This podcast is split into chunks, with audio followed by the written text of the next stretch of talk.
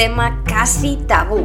Yo no sé si cuando has leído el título te has pensado dos veces si escuchar este o saltártelo hasta la semana que viene.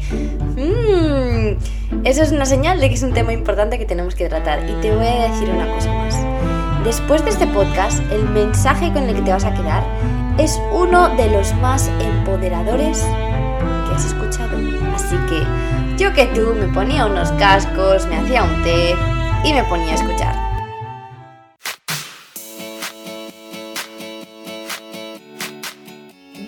Bienvenidos y bienvenidas a Primero Yo. Yo soy Raquel y cada semana vamos a hablar de un tema distinto para que puedas convertirte en tu mejor versión y ampliar la conciencia para desbloquear todas esas creencias limitantes que ya no te sirven.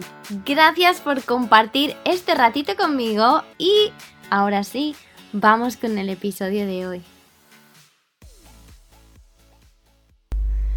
Hola mis pequeños aguacates, bienvenidos y bienvenidas a otra semana. Otra semana que, señoras y señores, ¿en qué mes estamos ya? Si estamos llegando a junio. Pero otro medio año que se ha ido. Dios mío. Yo no sé qué está ocurriendo, pero bueno, dicen que si el tiempo se va rápido es porque lo estamos pasando bien, ¿no? Bueno, yo espero de verdad que estéis súper bien. Y hoy venimos con un tema que, bueno, puede parecer extraño, pero antes os voy a leer uno de esos mensajes amorosos que me enviáis que me, me, hacen latir fuerte el corazón y decir, sí, lo que estoy haciendo sirve y la gente lo internaliza y, y, estamos creando esa comunidad de aguacates que siempre habíamos soñado, aguacates bailongos por todo el mundo. Que esto no es un podcast, es un movimiento. Y vamos a ser aguacates bailongos que se quieren y que tratan al mundo con amor. Y os voy a leer este mensaje maravilloso de una de vosotras que dice, a mí me hiciste tanto bien cuando te encontré por casualidad que no sé cómo agradecerte. Ahora viene lo mejor. Me quiero más, me veo mejor, me cuido más por dentro y por fuera, tengo mejor ánimo. Y todo gracias a ti. Dios mío, esas palabras me hacen a la cabeza. Siempre estoy mirando a ver si has subido podcast nuevo. Gracias. Porque como escuché todos del tirón, ahora se me hace larga la espera. Buenas noches, una aguacatita agradecida para ti. Buenos días.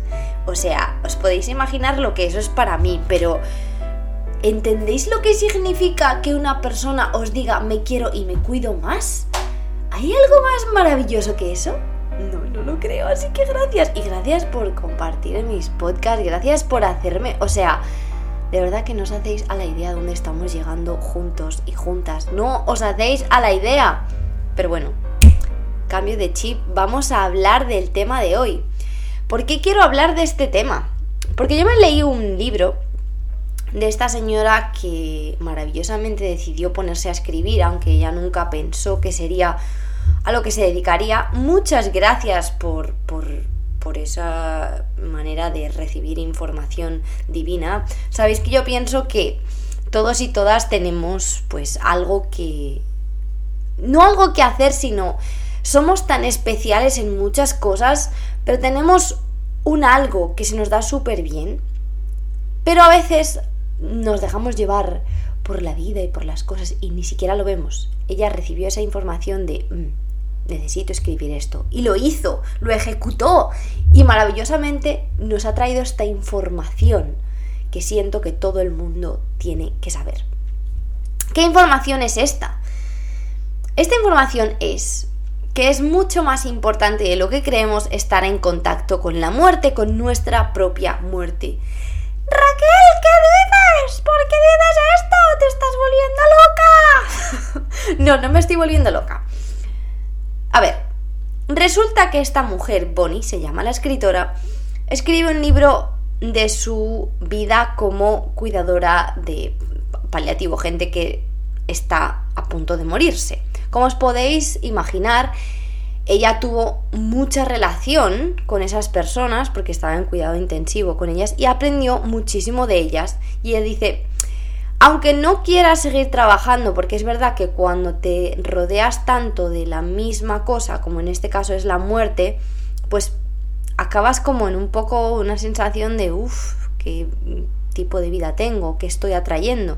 Sin embargo, la cantidad de elecciones que esas personas que están a punto de morirse, en esos últimos momentos lúcidos, que miran para atrás y te dicen, Dios mío, mira mi vida, lo que he hecho, lo que no he hecho. O sea, no sé en qué momento lo dije, pero sé que lo he dicho, eso de ese ejercicio de eh, visualizarse a una o a uno mismo antes de morirse, tipo, ¿de qué te arrepentirías? En la mayoría de los casos de cosas que no hemos hecho. Y ese ejercicio es súper poderoso porque si ya sabes que te vas a arrepentir de eso, ¿por qué lo estás o no estás haciendo? Es fácil decirlo, difícil de hacer, pero creo que nos falta ahí tomar acción como... Vamos, dale a eso que sabes que te vas a arrepentir.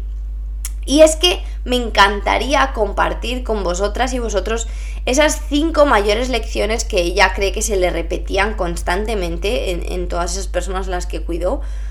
Y os voy a contar un poquito de cada historia, porque creo que esto nos va a ayudar a entender a lo que ella se refiere. Así que espero que estéis listos, porque siento que este libro a mí me cambió la vida y creo que esto te va a cambiar la vida a ti también.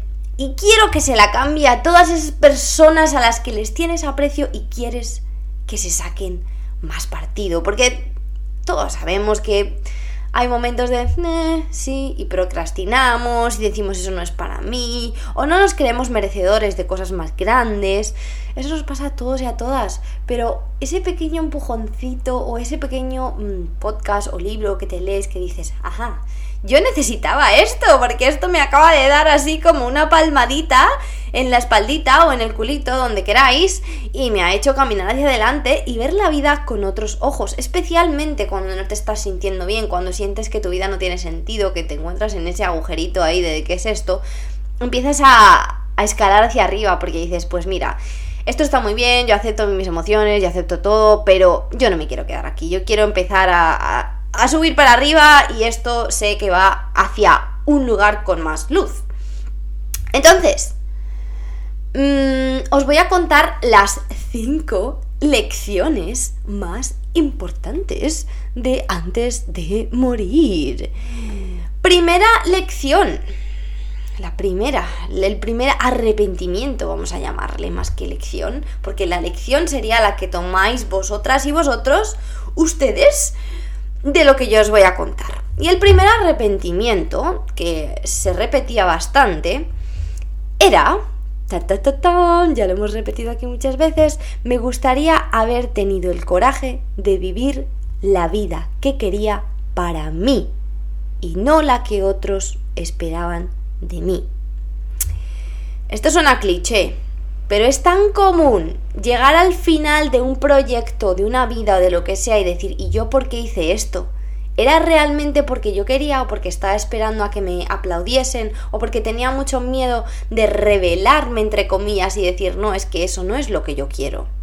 Entonces aquí nos cuenta, Bonnie nos cuenta la historia de Grace, una maravillosa señora que estaba casada y soñaba durante todo ese, ese tiempo que estuvo casada, que además no era un marido muy nice, era un marido un poco de estos que no son... En fin, no quiero ponerle adjetivos porque si no me voy a pasar, pero no muy buena persona.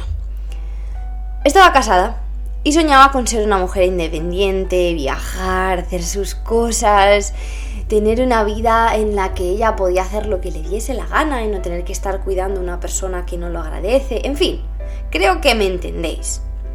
Porque estoy segura de que conocéis a alguien que está en esta misma situación. Y entonces, pues resulta que ya llegó el momento esperado en el que a su marido le metieron en una mm, residencia porque no se podía cuidar, porque estaba enfermo, bla, bla, bla, y ella como, ay Dios mío, por fin llegó mi momento. O sea, ella estaba esperando a que ocurriese una cosa externa para ella poder tener su libertad porque no se atrevía a dar el paso. Entonces, pues ya como que ella pensó, vale, ya que no tengo a nadie que me vaya a decir, no estás cuidando bien a tu marido, o has dejado a tu marido porque has hecho eso, cuando él no te trataba bien y tú sabías que no querías estar con él, Y entonces, cuando ella tan feliz se da cuenta de que ya puede empezar a vivir su vida, le diagnostican una enfermedad terminal. Y esta preciosa mujer, Grace, que quería vivir una vida que nunca vivió, cuando se va a morir dice, ¿y yo por qué esperé tanto? ¿Por qué nunca fue capaz de entender que mi vida, mi alma, mi corazón me pedían cosas y nunca las hice por no decepcionar a los demás y me acabé decepcionando a mí misma y pues aunque te vayas a reencarnar o no, creas en eso o no, esta vida ya es una oportunidad perdida. También lo podemos ver desde la otra perspectiva. Tú venías a esta vida a aprender esa lección. En la siguiente vida lo vas a hacer mejor. Pero si no crees en la reencarnación, se te fue el único intento que tenías, ¿vale? No sé qué, qué parte te, te, suena mejor, pero creas lo que creas, mm, no sé. Empieza a tomar decisiones que no te lleven a este tipo de decepciones sentadita en tu camita cuando te vas a morir o sentadito. Vamos a ir a por la número 2, que también es muy interesante, demasiado repetida. Y creo que en este mundo en el que estamos viendo ahora mismo, hoy por hoy, como que va a ser el arrepentimiento número uno de un grandísimo porcentaje de la gente. Y es, ta, ta, ta, ta, me gustaría no haber trabajado tan duro.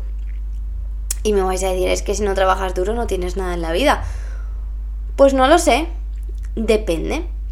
Porque esta necesidad de perseguir, de conseguir, de tener más cosas, de tener estatus, de, de o sea, sí, ese movimiento hacia adelante y hacia arriba constante, sin pausa y sin pararse a apreciar lo que uno tiene, es uno de los mayores arrepentimientos. ¿Por qué? Porque te quita tiempo de lo que te acaba importando cuando mueres. Cuando mueres te acaba importando esas personas que tenías en tu vida, tu familia, eh, lo que realmente construiste, que nunca miraste. Y te das cuenta de que no tienes nada, porque no has cultivado nada más que el dinero, que tu empresa o que tus títulos. Y entonces, aquí compra, eh, compra, compra. Mm, vale, cuenta, no sé por qué he dicho compra, cuenta la historia de este hombre que se llama John. Y resulta que John le dice a Bonnie, mira Bonnie, tengo una familia preciosa, tengo una casa gigante, tengo mucho dinero, pero me muero solo. He estado solo toda mi vida. Y esta historia en el que John dice que lo más importante es el balance y él no se lo dio nunca, eh, es una de las que más me rompió el corazón, porque resulta que John también tenía una mujer preciosa, con un corazón impresionante, que le amaba de una manera increíble. Y esta mujer, Margaret, si no recuerdo mal, era una mujer que tenía unas ganas de pasar tiempo con su marido, de disfrutar, de vivir la vida juntos, de viajar. Lo que a ella le hacía ilusión era viajar, como que tenía todos esos planes de viaje. Impresionante los planes que tenía, o sea, se había leído ya todas las guías, como que esa mujer tenía una vida de viajes planeada, pero soñaba, solo lo tenía en su cabeza. Soñaba con algún día viajaremos, algún día viviremos. Y ella le decía, pero John, vendamos esta casa gigante, no la necesitamos, no la usamos ni siquiera estás en casa porque estás trabajando. Y vayámonos, vivamos la vida. Has trabajado ya muchos años, hagamos algo. Y él le decía, sí, sí, sí, ya voy, ya voy. Y otra vez lo mismo. Y otra vez la misma conversación. Y él, sí, sí, sí, ya voy. Y un día él se dio cuenta de que su mujer lo único que necesitaba y lo único que pedía en la vida era pasar tiempo con él, viajar, vivir esos momentos juntos. Como que en su rostro ella tenía una tristeza impresionante. Y él dijo, vale, sí, algo tengo que cambiar aquí. Entonces le hizo una promesa, tuvieron esta conversación de, vamos a hacerlo, vamos a hacerlo porque quiero que por fin seas feliz, vamos a viajar juntos. Ella como que se le iluminó tanto la cara que me dan hasta ganas de, llorar de, las, de imaginarme la sensación que ella sintió de que por fin iba a llegar ese momento en el que iban a viajar, todos esos años esperando. Tenía solamente ganas de coger todas esas guías y, hacer un itinerario de, no acabar. Y entonces John dice, pero en un año. Y entonces Margaret entra en esta tristeza profunda de, pero ¿cómo que en un año? Y él le dice, sí, porque tengo un último trato que acabar en la empresa, porque es súper importante, porque hay un montón de dinero ahí metido y es que no puedo perder esa oportunidad y esto ocurre en un año. Y ella, de nuevo, se resignó y dijo, bueno, pues nada, pues en un año. Pero se puso a preparar sus viajes igualmente. Y bueno, pues como os podéis imaginar, en cuatro meses a Margaret. Le dicen que está enferma y que se va a morir y que tiene unas semanas de vida. Obviamente, eh, o sea, aquí hay aprendizaje por las dos partes, ¿no? Pero imaginaos el sentimiento de culpa, además, con el que se queda John toda su vida. Que sí, que ha venido a aprender esa lección, pero ¿qué hacemos nosotros con esa lección? Aprender también. Porque a veces no hace falta que cometamos ese error para venir a esa vida a aprenderlo, sino que podemos aprender ese mismo error de otra persona. Y ya lo aprendemos, sabiendo que es posible. Y una historia que a mí, cuando yo la leí, me hizo llorar y dije, uff, a mí no me hace falta vivir esto para aprenderlo. Yo no quiero vivir esto en mis propias carnes. Necesito aprender la lección con la historia de John. Y espero que tú también, si es tu caso. Vamos a por el número 3. Me gustaría haber tenido el coraje de expresar mis sentimientos. ¡Boom shakalaka! Esta... Mm, le llevamos tratando así estos últimos episodios. Hemos estado hablando de las emociones. Y qué fuerte, ¿eh? Qué fuerte que a veces ni siquiera somos capaces de reconocerlas nosotros o nosotras dentro de nosotros mismos como para encima comunicarlas. Muy difícil esto, pero muy necesario. Entonces, aquí cuenta la historia de Yosel o algo así. Total, este maravilloso hombre eh, resulta que se distanció de su familia trabajando, porque pues él sentía que lo único que tenía que hacer era darle a su familia un dinero y una casa y que ellos vivieran bien. Pero pues obviamente con, este, con esta visión de la vida de mi función es dar dinero o lo que sea, él no se sentía bien, él no estaba pues 100%, pero tenía miedo de abrirse a sus sentimientos y mostrárselo a sus seres queridos porque de alguna manera se sentía responsable de que su familia saliera adelante. Y yo sé que este es el sentimiento de muchos padres, madres, en mi época eran más bien padres, eh, pero también sé que había madres solteras, que se sentían como los responsables de sacar la familia adelante y como que trabajaban todo el día para traer el dinero a la casa y quizá siga pasando de igual manera en muchos países. Bueno, en muchos países yo creo que en casi todos todo el mundo se siente responsable de, de mantener a su familia, ¿no? Es algo normal. Pero lo que quizás sí que podemos cambiar es el abrirse y el encontrar soluciones juntos. ¿Qué pasa? Que este hombre pues nunca se abrió porque pues él dijo no, no, no, puedo, no puedo mostrarme a mi familia como yo soy porque me tengo que mostrar fuerte y como que puedo con todo. Esta, cuando los seres humanos se creen Dios y se piensan que pueden con todo, que pues sí, es, es muy común que nos creamos eso. Y entonces, fijaos que como su familia no le conocía y era lo que a él más le dolía, él decía, mi familia no me conoce, y Bonnie le decía, pues vengan, eh, nunca es tarde. Y él decía, sí, sí es tarde. Como que se quedó con esa, con, esa cabezonería de no, ya no me puedo abrir, es demasiado tarde. Y entonces, ¿qué pasó? Que su familia, en, en esta relación tan fría que tenía con, tenían con él, le ocultaron que se estaba muriendo. Hasta el último minuto. Obviamente él se hizo a la idea y le preguntó a Bonnie Bonnie le dijo la verdad y él estaba muy agradecido de saber que pues que ese dolor y todo eso que tenía pues le estaba llevando a la muerte, que realmente pues necesitaba saber la verdad, que se estaba muriendo y punto. Y su familia hasta el último momento, no, venga, come porque tienes que comer, porque te vas a poner bien. Imaginaos eh, que no solo le engañaban a él, se engañaban a sí mismos, obviamente. Pero él decía, yo mismo, por ocultarme mis sentimientos y mis emociones por tantos años, no me conocía. No me conocía hasta que lo pasaba tan mal que ya tuve que decir, pero ¿qué es esto que tengo dentro? Sin embargo, nunca se atrevió a contárselo a la familia. Y la familia, en esto que le conocía tan poco, llegaron al punto en el que casi no les importaba su papá. Le quedaban dos semanas de vida y por ahorrarse dinero le quitaron a su cuidadora con la que se llevaba muy bien y con la que estaba muy feliz, que era Bonnie, y le pusieron a otra persona con la que se iban a ahorrar un montón de dinero. Cuando, vamos a ver, cuando una persona se muere, ¿qué hay más importante que, que esos momentos últimos? Los pase bien y se muera tranquilo, tranquila y ya está. Pero no, les importaría tan poco su bienestar porque ni siquiera sabían si su padre, como que, no, si mi padre puede con todo, ¿qué más da? Pues ya sabe que se va a morir, pues uno cualquiera que venga aquí, si está feliz bien y si no, pues nada.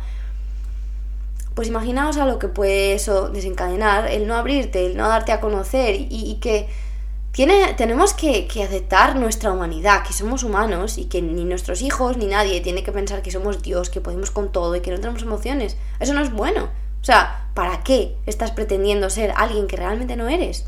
Entonces, si no eres de esas personas que se abre o que tienen la libertad de decir me quiero abrir a, mis seres queridos o a mi familia o a mis amigos, a quien sea, por favor, toma esto como una como una piedra preciosa en tu camino que la observas y la utilizas de trampolín o de, inspiración todos los días y la quieres cuidar y mantenerla en tu vida y, y todo eso.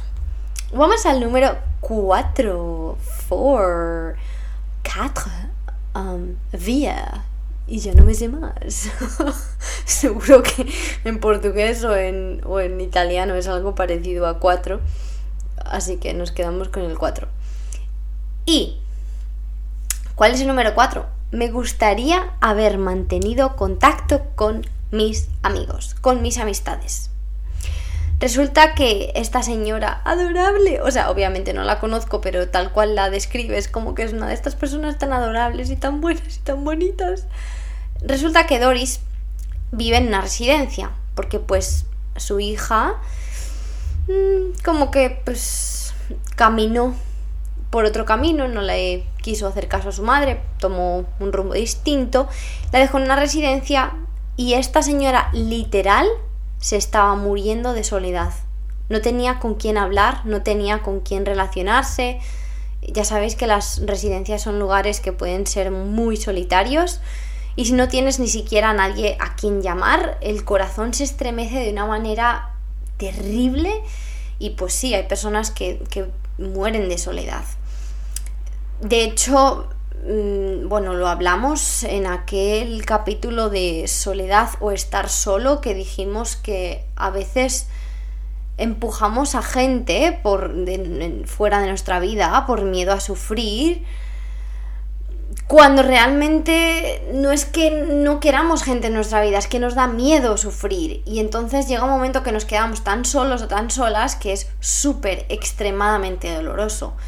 Entonces tenemos que tener cuidado con no hacer esto, con no estar empujando gente fuera de nuestra vida, porque luego llega un momento que es como, ups, estoy sola. I am lonely.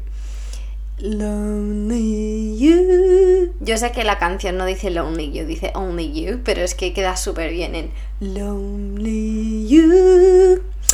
Entonces, no quieres estar solo y sola y mucho menos cuando ya llegan esos últimos momentos en los que casi lo que uno quiere recibir es un poquito de amor y ya. Em, entonces, eh, la historia, que os voy a contar un poquito de la historia, eh, esta señora Doris, pues está en la residencia, llega Bonnie y resulta que pues le cuenta lo sola que se siente, que perdió contacto con sus amigos hace muchos años, que muchos de ellos pues ya estarán muertos porque son mayores y pues no conoce, pero sabe que alguno murió. Y claro, Bonnie se sentía como, pero bueno, pero que yo te puedo ayudar, vamos a contactar con alguien. Eh, yo sé que tu familia no, pero quizá algún amigo. No, no, no, no, no le quería molestar, era una señora súper bonita. No, no te quiero molestar. Y bueno, total, que Bonnie la convence para que para que empiecen a llamar a personas que ya conocía. Entonces ella se pone a buscar, pues supongo que en esa época sería tipo páginas amarillas y cosas así, los nombres de, de esas amistades que ella tenía en el pasado. Encuentra una que ya se, se había muerto y fue como, jo, qué pena, mi amiga tal está muerta, tal, no sé qué. Pero finalmente, después de muchos intentos y de mirar en muchos lugares, encuentra el contacto de una amiga, una persona amiga suya, y el hecho de hablar con esa mujer, esa amiga antigua con la que se tiraron hablando dos horas el primer día, que fue impresionantemente feliz para ambas, le dio una luz en el camino a esa mujer, a esta mujer que ya estaba a punto de morirse, de tal manera que sintió que su, su corazón ya estaba como en paz, como que ya se podía morir tranquila porque había sentido el amor de una amiga suya del pasado las dos estaban súper agradecidas. No recuerdo bien si su amiga se murió, pero desde luego que ella un día de repente se murió. Pero Bonnie decía, en el libro cuenta, que ella siente cómo se murió en paz, se murió feliz y tranquila, porque ya no se sentía sola. Y eso, imaginaos la diferencia que, eso es para una persona que se va a morir, el, morirse como con esa paz de, ay, ya he hablado con mi amiga, con mi amigo, o por el otro lado sentirse completamente sola o solo. Entonces, si tenemos buenas amistades o buenas relaciones o buena familia, es muy importante siempre cultivarlo. En este caso habla de los amigos por un lado y también habla de la familia por otro. Pero sea lo que sea, las relaciones hay que cultivarlas. No se puede esperar que se cultiven solas.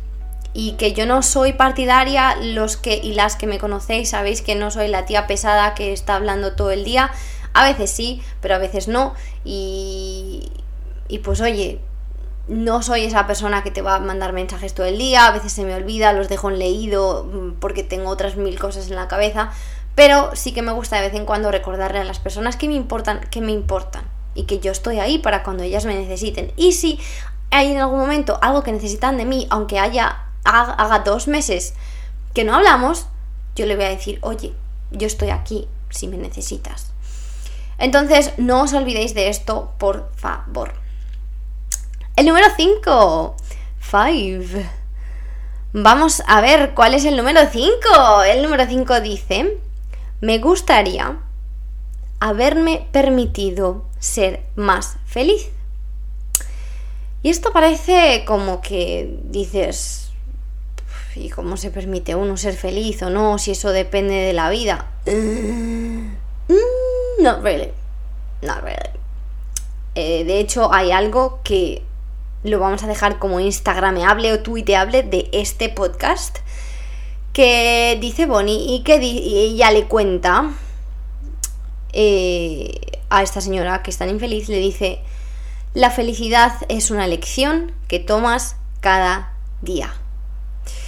Os cuento el contexto. Resulta que esta señora, que se llama Rosemary, Rosemary para nosotros, así, para los hispanohablantes, es una persona que sufrió en su vida, digamos que pues todos tenemos nuestro nivel de sufrimiento en la vida, obvio, las vidas fáciles no, no sé si existen, la vida no es fácil, y además las vidas fáciles hacen hombres débiles, hombres, mujeres, humanos. Y por desgracia, pero es así. Y entonces resulta que pues es una mujer que su marido la maltrataba y pues se divorció, pero pues no contó con el apoyo de nadie porque quizá antiguamente el divorciarse pues estaba mal visto independientemente de cuáles fueran las, las circunstancias, perdón, de la vida de cada uno. Y pues bueno, pues ¿qué hace esta señora? Pues como tantas personas que han sufrido se construyen esta armadura de hierro y ella se construyó una armadura de hierro en la que pasaba de todo y como que su único foco era el trabajo, entonces se metió en este mundo de business y de conseguir y de todo así como súper altísimos niveles, ¿no? Para olvidarse de que tenía una vida y de que una vez tuvo una vida. ¿Qué pasa? Que fue su refugio, fue una manera de huir de sus emociones. Eso lo hizo, la hizo muy infeliz. Pero, como estaba huyendo de ello, ni siquiera se paró a darse cuenta ni a pensar de que realmente estaba infeliz. Se volvió este tipo de mujer intimidante, con una actitud como de mala persona, eh, en fin, como que paso de todo, no me hables así, yo hablo mal a todo el mundo, no me importa, yo, mm, yo tengo este carácter y me da igual lo que piensen los demás de mí. Y entonces cuando llegó Bonnie a ayudarle, pues como que ya le trataba también mal a Bonnie, porque era lo que estaba acostumbrada, a tratar mal a la gente, porque yo soy esta Mr. Hierro que, bueno, Miss Hierro en este caso, que no le importa nada, que me da igual todo. Y claro, Bonnie le dijo, bueno, yo te voy a aguantar ciertas, mm, ciertos episodios, pero va a llegar un momento que como sigas así, yo me voy. Y entonces la señora, no queriendo como admitir su humanidad, era como, ah, me da igual pero luego cuando Bonnie ya le dijo, bueno, pues entonces me voy, señorita Rosemary, dijo, no, no me dejes sola, porque estoy muy sola. Y ahí fue cuando Rosemary le dijo, bueno, pues entonces vas a tener que cambiar tu actitud, porque esta, esta actitud no te sirve para nada. Sigues empujando a la gente lejos de tu vida siendo así. Entonces, pues la señora dijo, bueno, venga, voy a tener que empezar a ser un poco más buena persona, hablar un poco mejor, bla, bla. Pero resulta que es que a esta persona, a Rosemary, Rosemary, le molestaba que Bonnie estuviera tan feliz, porque Bonnie era una mujer pues, pues que iba con la felicidad por ahí, que ya cantaba, que no sé qué, que no sé cuánto. Y le, y le preguntaba, pero ¿por qué eres tan feliz? ¿Por qué tienes estas actitudes así tan felices? Y fue ahí cuando Bonnie le dijo, porque la felicidad es, es una elección y es una actitud.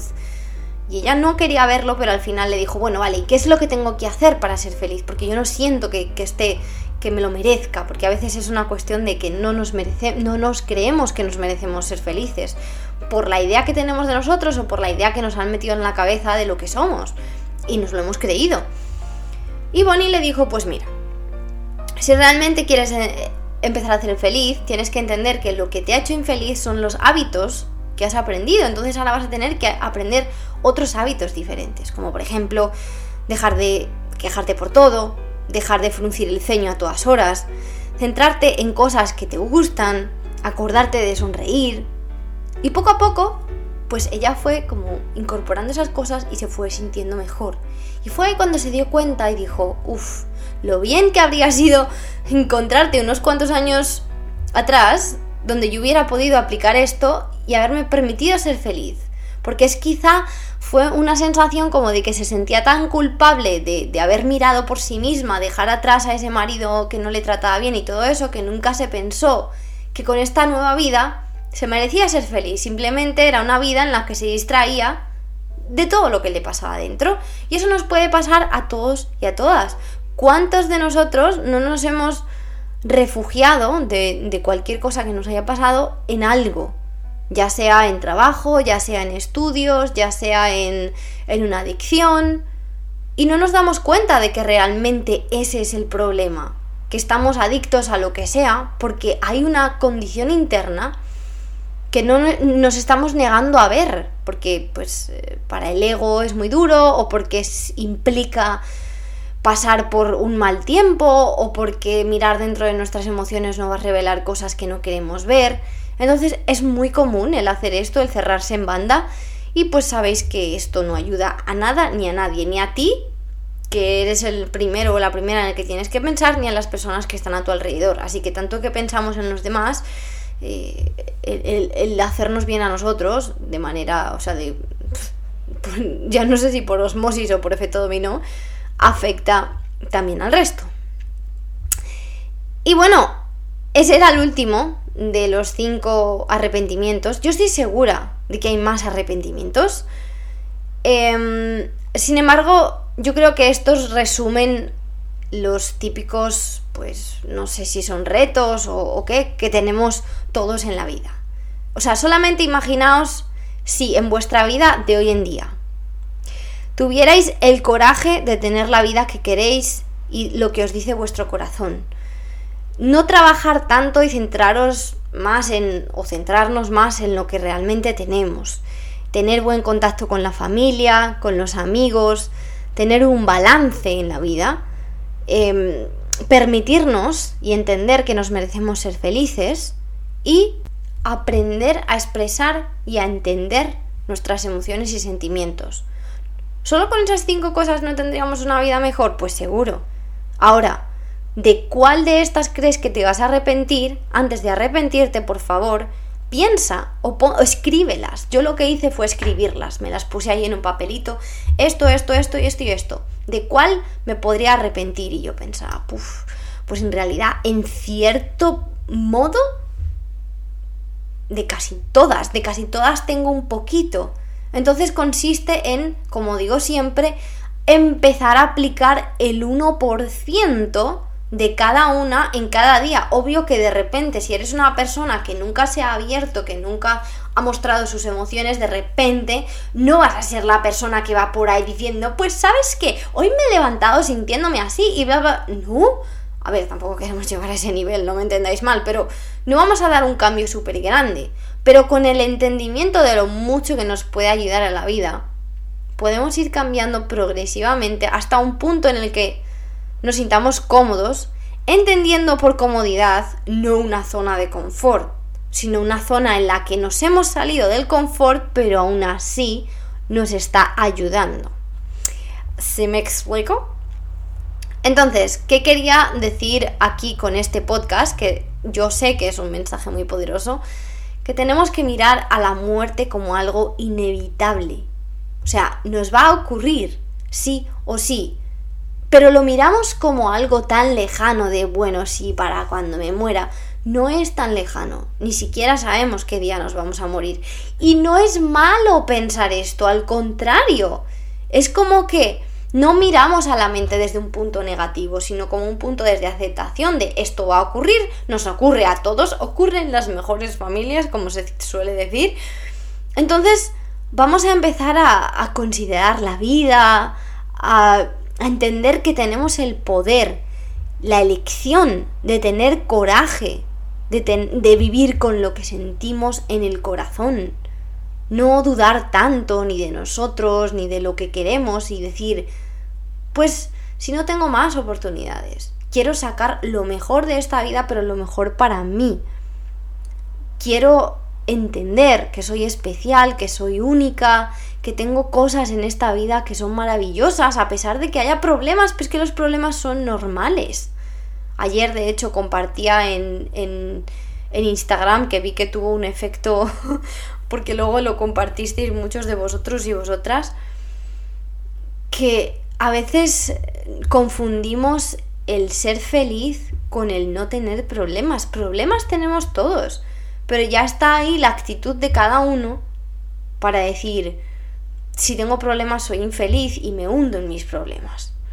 De hecho, eh, una de las mayores, o sea, uno de los mayores aprendizajes que nos dejó Víctor Franklin fue en su libro de mm, El hombre en busca de sentido, fue que las circunstancias pueden ser horribles y te pueden caer los mayores castigos en la vida, si así lo queremos llamar, que al final la última decisión de cómo, de cómo nos lo tomamos es nuestra y esa decisión es la única que nadie nos puede quitar, el cómo tú reaccionas a lo que te ocurre a tu alrededor.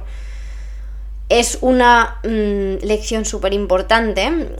O sea, ese es otro libro que quizá en algún momento lo comentemos porque es un libro mucho, o sea, tiene mucho ese libro para dar es un hombre que es, obviamente sobrevivió al holocausto y lo que sobrevivió a esa gente no se puede ni siquiera describir, pero que una persona que ha pasado por unas circunstancias tan extremadamente difíciles sea capaz de decir, bueno, lo único que nunca me quitaron, a pesar de que me lo quitaron todo, fue la decisión de cómo yo me tomo las cosas que me ocurren en la vida. Así que espero que este podcast os haya dado como una nueva visión de lo que realmente es la muerte.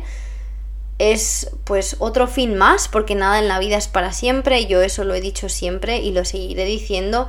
No nos podemos pensar que todo es eterno, que todo va a durar mil años y tener esta actitud de, de flotar por la vida y luego de repente llevarnos como el golpe de, uy, no, hay que saber que está ahí la posibilidad. Obviamente no lo tengo en la cabeza como un momento de se va a acabar, se va a acabar, se va a acabar. No, se va a acabar, así que voy a aprovechar cada minuto. Voy a actuar con amor.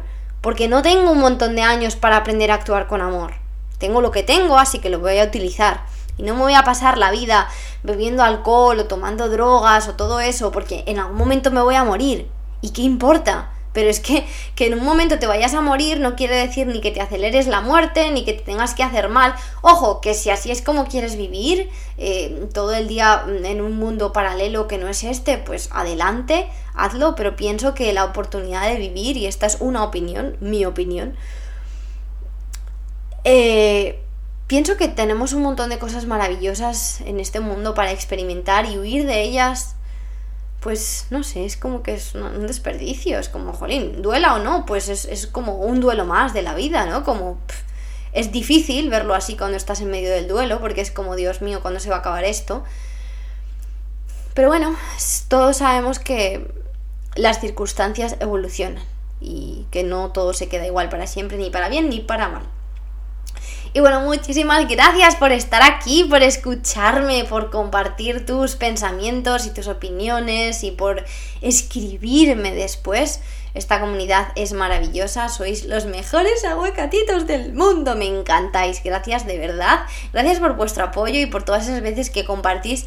De hecho, eh, tengo que compartir esta imagen de una chica que le recomendó este podcast entiendo que es un grupo de Facebook o alguien que, se sentía como un poco perdida o perdido y le dijo, mira, a mí escuchar a esta chica me ayuda. Y es que ese gesto no es porque sea mi podcast, porque podría ser el podcast de Pepito de los Palotes. El gesto de decir, esto me ayuda a mí, a ver si te ayuda a ti, es súper valiente de vuestra parte porque sabéis que muchas personas que escuchan eh, podcasts o ven vídeos de desarrollo personal no son capaces de admitirlo porque pensamos que es como, ah, sí, si yo tengo que ver esto es que no estoy bien. Todos y todas necesitamos trabajar en nosotros y que compartáis eso con otras personas para normalizarlo, para ayudarles, para lo que sea, es maravilloso y me encanta. Sois súper valientes y eso es de admirar. Así que bueno, no puedo estar más agradecida. Gracias, gracias, gracias por estar aquí. Y os tengo que dar una noticia. Os tengo que dar una noticia aunque solo os la puedo dar a medias.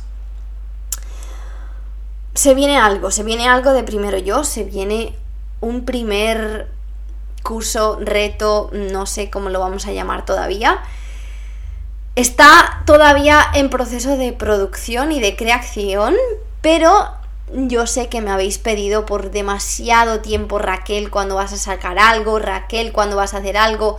Incluso me habéis preguntado, Raquel, cómo te apoyamos, porque sabemos que haces un montón de trabajo y que no, no te he remunerado. Quiero encontrar una manera de apoyarte. Pues ya la vais a encontrar porque vamos a empezar a sacar cositas. Primero yo se está preparando para todo eso, para, para ir más allá. Yo sé que llevo un tiempo queriéndolo y, la verdad que como todos hacemos la excusa de tengo muchas cosas que hacer, no me ha dejado moverme, pero ahora ya tengo a alguien que me está metiendo presión por todas partes, así que no me queda otra que hacerlo sí o sí. Así que prepárense que se vienen cosas y yo estoy súper emocionada porque por fin ya estamos, estamos, estamos de verdad y estamos aquí para lo que sea. Y bueno, que os lo quería compartir por primera vez, lo voy a repetir hasta la saciedad, hasta que ya salga y hasta que llegue ese momento de no me lo aguanto más, quedan dos días. pero no, todavía queda, pero sí, esta vez, de verdad, llegamos. ¡Ay, qué felicidad, qué alegría! Y bueno, os mando un súper beso, espero que estéis muy bien y lo que sea, por favor, escribidme y si tenéis dudas, preguntas, lo que sea, porque cualquier pregunta o duda lo podemos convertir en un podcast. Así que por favor, hagamos eso. Os envío un súper beso. Este podcast dio la casualidad, aunque yo no creo en las casualidades, de que fue grabado el mismo día que falleció mi abuela y lo comparto porque me gustaría dedicárselo en público a ella porque se lo merece y siento que no podría haber grabado este podcast después, pero sí antes y creo que muchas de estas lecciones ella nos las habría dejado también. Y creo que aplica mucho a lo que a, la idea que yo tengo de ella y lo maravillosa que fue y la de lecciones que nos dejó, así que te lo dedico a ti, abuela, y gracias por enseñarnos tanto. Ahora sí, en tu honor, dejo estas lecciones para que otras personas que nos están escuchando sean capaces de perseguir y conseguir sus sueños en esta vida.